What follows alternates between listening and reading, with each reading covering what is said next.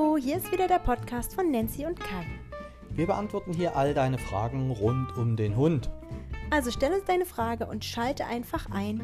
Wir werden sie dir beantworten. Bis gleich, liebe Grüße. Die Nancy. Und der Kai. Bleibt dran. Tschüss.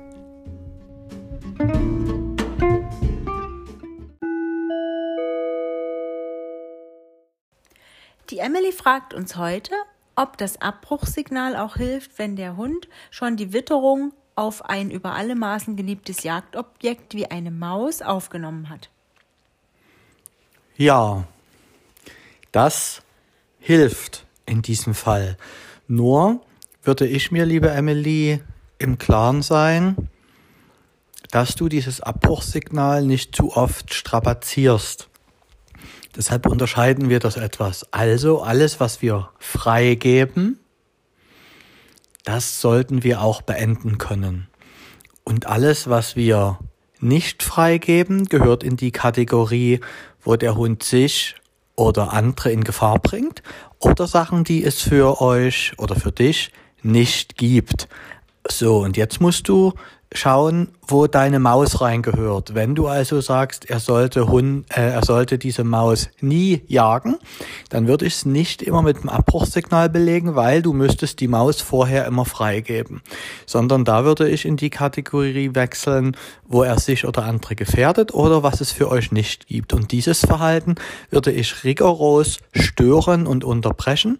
Und zwar so nachhaltig, dass der Hund sagt, oh Gott, das mache ich nie wieder. Und da muss man ehrlich miteinander umgehen. Da möchten wir im Hund wirklich ein Meideverhalten installieren. Also wir möchten, dass der Hund dieses Verhalten meidet. Noch klarer wird es, wenn diese Maus keine Maus ist, sondern wenn es ein Giftköter ist, der auf der Straße liegt und dann möchte ich nämlich nicht Ende oder aus oder nein, sondern ich möchte, dass der Hund das sein lässt und das nie wieder aufnimmt. Nancy, hast du noch eine Ergänzung? Ja, meiner Erfahrung nach auch ähm, ist es besser, wenn man solche Objekte wie Mäuse nie freigibt, denn ähm, aus eigener Erfahrung gibt es ähm, auch Katzen, die besonderes beliebtes Jagdobjekt sind und irgendwann ähm, wirst du nicht sagen, ich gebe heute diese Katze mal frei und morgen darf er die dann aber nicht jagen. Das kann der Hund nicht unterscheiden. Also bei uns sind Katzen generell tabu. Katzen dürfen nie gejagt werden. Die Hunde laufen einfach daran vorbei, genau wie an Rehen oder an anderem Wild, was ab und zu mal so unsere, unsere Bahn kreuzt, wie äh, rennende Hasen. Und ich würde an deiner Stelle auch die Mäuse dazu zählen, zu dem, was wirklich nie gejagt werden sollte und was der Hund nicht freigegeben bekommt, selbst wenn er in der Freizeit ist. Ja, also du, du siehst, wir sind da relativ einer Meinung, die Nancy und ich. Und das ist äh, jetzt so aus der Ferne ein bisschen schwer zu erklären, aber vielleicht kannst du erst mal gucken, wo die Maus für dich reingehört, ne? Also in welche Kategorie. Weil es gibt auch äh, Hundehalter, die sagen, ja, aber das ist ja das Größte und mein Hund soll das ja machen können und er soll doch gern die Maus jagen können und er soll doch gern im Mauseloch buddeln können und so weiter.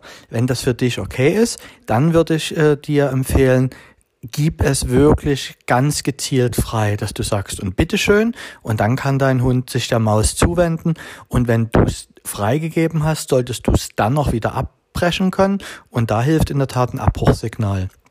Mein Gedankengang ist aber, warum hat der Hund oder warum soll der Hund andere Lebewesen in Angst und Schrecken versetzen, auch wenn es nur eine Maus ist. Ne?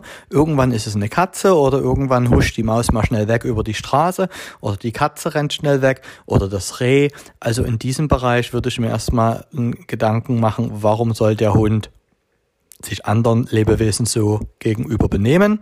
Und dann musst du für dich regeln, ob du hier jetzt mit einem Abbruchsignal arbeitest oder ob du sagst, hier möchtest du wirklich dieses Verhalten stoppen und beenden, dass es nie wieder stattfindet, weil dann musst du es auch immer nie mehr abbrechen. Ja, ich empfehle auch, da ein Alternativverhalten anzubieten, zum Beispiel, dass du deinem Hund genau in diesen Fällen eine, also Dinge auslegst äh, auf der Wiese, dass du ihm wirklich äh, seinen Lieblingsball beim Spazierengehen dort irgendwo fallen lässt, gehst dann weiter und schickst ihn dann später hin, denn das ist ein ähnliches Glücksgefühl, was der Hund dann empfindet. Er kann hinjagen, er kann, er kann den Ball finden und er kann das dann zurückbringen. Genau, das ist eine schöne Geschichte, dass man den Hunden natürlich auch immer was Adäquates anderes anbieten kann, weil wir leben ja im Jahr 2020 und da gibt es für diese Geschichten auch immer ganz viele und ganz tolle technische Lösungen.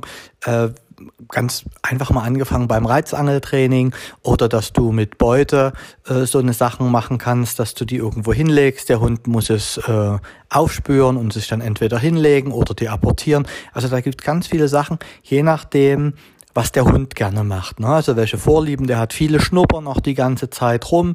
Da würde ich mir dann mal Gedanken machen, ob ich das nicht wirklich sinnvoll nutze und kanalisiere in einer Zielobjektsuche oder äh, irgendwas, was Nasenarbeit ist. Ja, ich hoffe, wir konnten dir soweit helfen und du findest jetzt einen Ansatz für dich.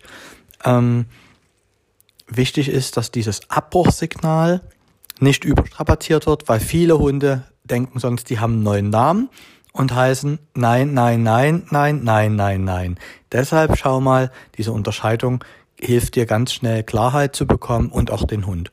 Ich wünsche dir viel Freude dabei und demnächst viel Spaß an der Maus. Liebe Grüße, dein Kai. Die Nancy. Tschüss.